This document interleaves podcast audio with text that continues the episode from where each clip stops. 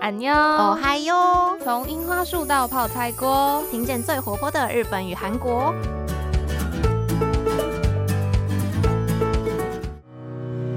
皆さんこんにちは，Hello，我是杰一，大家好。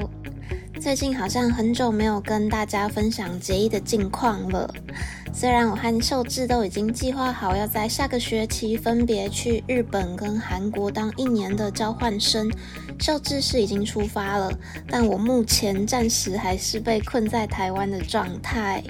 主要是因为日本目前仍然是在锁国的，就算你不是观光的目的，而是比较特殊的像杰一的留学签证，也还是没有办法入境。所以现在杰一只能握着我的居留证在旁边哭，也希望大家一起帮杰一集气，让日本海关行行好，高抬贵手啊！我真的很想去日本念书。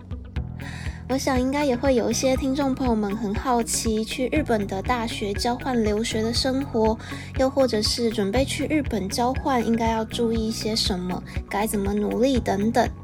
那等到之后杰一的交换如果有个着落了的话，也会再录制一集 podcast 跟大家分享我从准备语言检定、准备交换考试跟申请，一路到我和日本方面的大学联络的整个经验。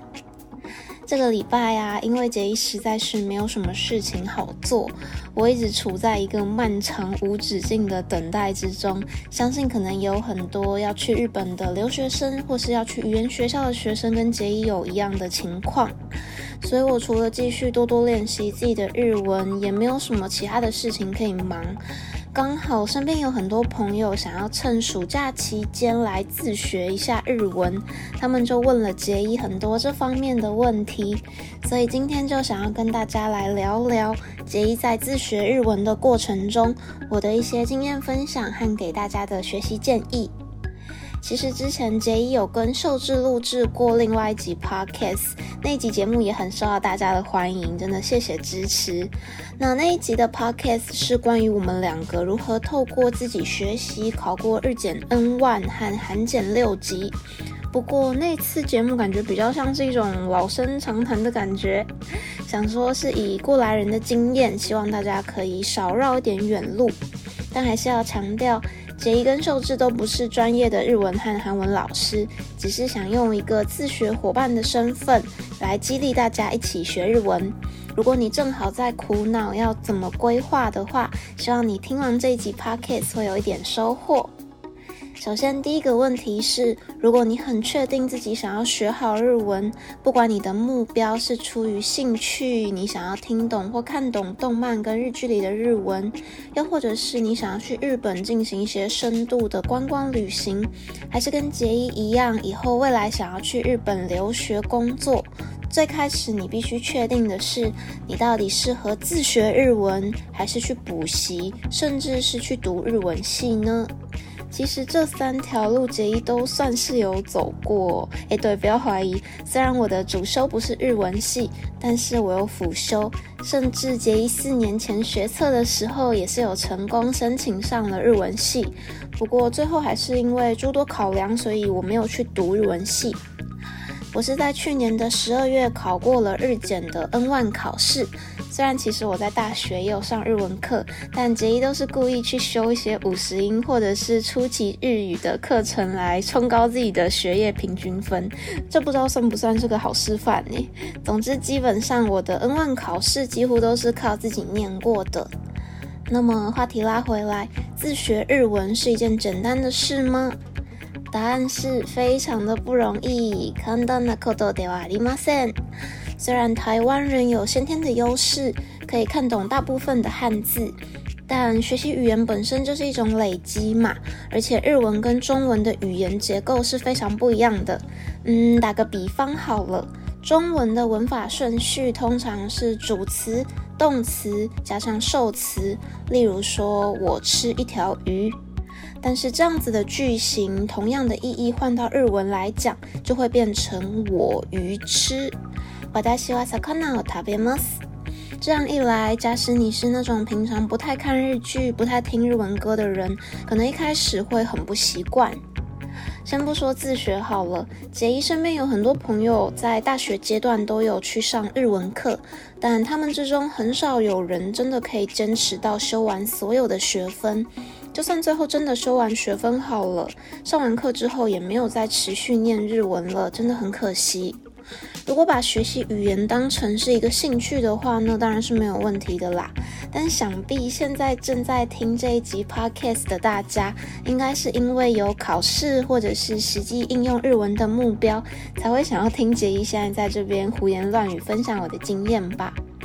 所以，其实补习当然就是一个最快可以帮助你建立单字量和基本的文法逻辑的方式了。特别如果你是一个定性很差，没办法每天都播出时间来念日文的人，那在经济条件允许的情况下，杰伊还是很推荐大家去补习的。况且，如果你很年轻，现在才国中、高中的话，那真的是不用害怕，有金钱和时间的余裕的话，就可以去补。至少杰伊现在就还蛮庆幸，我在国中二年级的时候想不开去报名日语的补习班，长大之后就会发现，哦。好歹我是把时间浪费在学日文，而不是浪费在打电脑、看漫画之类的，还算是值得啦。诶，但是这又说到第二个重点了，我不补习，想要靠看漫画和看动画来学日文，这样是可以的吗？嗯，当然可以喽。而且你在一开始学日文的时候，绝对会发现自己简直是如虎添翼，学得非常的有成就感。来举个例子好了，大家是不是都听过一句很中二病的动漫台词呢？错的不是我，而是这个世界。这句话的出处是动漫《反叛的鲁路修》第二季的第一集，主角鲁路修他在取回自己特殊的王之能力时候的一句台词。好啦，它的出处是哪里并不重要，那我来念它的日文原文给大家听。間違っていたのは俺じゃない、世界の方だ。错的不是我，而是这个世界。 常看动漫的人学起日文，就会发现很多基础的句式，你其实都有听动漫的人物讲过。而当你有了这些基础之后，来看日文的教科书，它就会把这些背后的文法规则告诉你。把它记起来之后，你就可以跟动漫人物一样耍中二了。好啦，没有啦，不一定要耍中二。杰也觉得我刚刚讲那句台词的时候，好像突然换了一个人，请大家把刚刚那个三十秒前的我给忘掉好吗？总之是要提醒大家，在初学的阶段看动漫，也许可以帮助你维持学日文的热情。但是，假使你有明确的想要考到 N 三、N 二、N one 的日检级数的话，杰伊就不太建议你只靠这个来学日文。一来是考试的程度实在是非常不同，二来是动漫中的日文绝大多数都不是日本人平常日常生活中口语会使用的。例如刚刚杰伊说的“マシカデイダノはオレじゃない、世界の方だ”。 这里的男性第一人称 ole 就千万不要随便对陌生的日本人来使用，因为这其实是很没有礼貌的。而到了日检比较高的级数，例如 N 二或者是 N one，都会碰到大量的尊敬语、谦让语出现。这些词基本上你也不太会在动漫中常常听到，况且它的规则又更加的复杂了。当时杰伊在学的时候也是学得很头痛，所以这时候还是要乖乖拿起参考书来背比较好。但相反的，如果是 N 五或是 N 四这些比较初级的级数，据杰伊自己看日检题目的经验，这些还是跟你平常接触到多少日文有关系的。也真的有人光是靠看动漫和背点单字就上阵考 N 五，而且考过的。所以大家也可以保持一个轻松一点的心情来准备考试。再来，如果你想要自学日文，但是要怎么样选择考日检的级数呢？很多人会问我，有学过一点日文，我到底适不适合直接上阵考 N 三，甚至考 N one 呢？嗯，这个让杰伊来说不知道适不适合，但还是可以给大家参考一下。杰伊本身只有考过一次日检，就是 N one 的级数，那是一次就考过了。在此之前，我完全没有考过 N 五、N 四、N 三和 N 二的级数。所以虽然蛮多人不建议一次马上就冲 N 万不过我觉得主要是取决于你熟不熟悉日检的题型。据我身边考生们的经验，大多数人会觉得 N 四到 N 三之间是一个比较大的门槛。另外，N 二到 N 万之间也是有一个蛮巨大的鸿沟的。至于 N 五到 N 四就没有差太多，N 三到 N 二也还算是衔接的顺畅。所以，如果你是以前完全没有上考场考过日检的人，那真的可以审慎考虑一下，不一定要第一次就考最难的级数。大部分台湾人都还蛮会看阅读，很会背，很会考试，所以日检的听力这个题型，其实才是整场考试最有挑战性的部分。就结以自己的经验来说啦，我之前有一个准备 N 三的朋友，他在单字和阅读的部分都写得非常行云流水，整个就是很顺。可是，一到听力，他的脸就垮下来了。每次练习的时候，他都说他们讲话真的好快，一个字都听不清楚。大家千万要记得，日检的听力题型有很大一宗都是以情境题为主，例如说发生在办公室里的上司跟下属的对话，又或者是同事彼此之间的讨论等等，所以你就会在听力的题目里听到很多办公室相关的单字。像是印表机、传真机，甚至是上下班应酬等等。就算你真的把 N 三的文法读得再熟，毕竟办公室里一定是全程使用敬语，甚至是最高级敬语的。当你碰到这些不熟悉的单字组，还有他们讲话的方式，一定会没办法在几秒钟之内就马上反应过来。所以这个方面，大家就是要把参考书里听力的题目练爆。真的要听爆，渐渐的你就会很快抓到一长串的日文里到底重点是什么。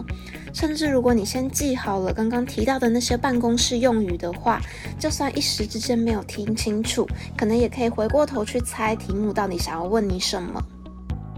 听到这边，不知道大家有没有燃起想要念日文的斗志呢？当然希望是有啦。那么最后要跟大家聊的是，想要自学日文到底要从哪里开始呢？杰伊自己觉得最基础的一点，虽然听起来很像我在讲废话，但就是真的要把五十音背到滚瓜烂熟。杰伊身边有很多人说想要学日文，杰伊都会第一个问他们：诶，那你五十音背熟了吗？然后他们就会告诉我说。哦，我会背那个五十音的顺序了，I V O K K K K，这个顺序，然后一路背下来，背到最后。但是这样子背其实是没有用的。像杰伊自己，其实我现在也没有办法从头到尾把注音符号的顺序背清楚。可是我并不会因为我没有背熟这个顺序，我就不会讲中文呐。那所谓的背熟五十音，最重要的是你要可以非常快速的认得每一个假名，不一定要把它们写得很漂亮，因为其实反正很多日本人写平假名也都写得蛮丑的，这是真的，杰伊是在说实话。但最重要的就是你要练到今天，如果看到一份完全是由平假名和片假名写成的文章，你要可以把它很流畅的念出来、朗读出来，这样才算是真正的背熟了五十音，而不是一个一个慢慢花时间去认。杰伊会这么强调这一点，是因为日文跟中文不一样，日文是焦灼语，而中文是孤立语。这是语言学上的两个专有名词，那这是什么意思呢？所谓中文是孤立语的意思是，中文是一个字一个字可以分开来，每一个字都有它自己的意思。但是相对的，日文是焦灼语，是由一组一组的词组来组合起来。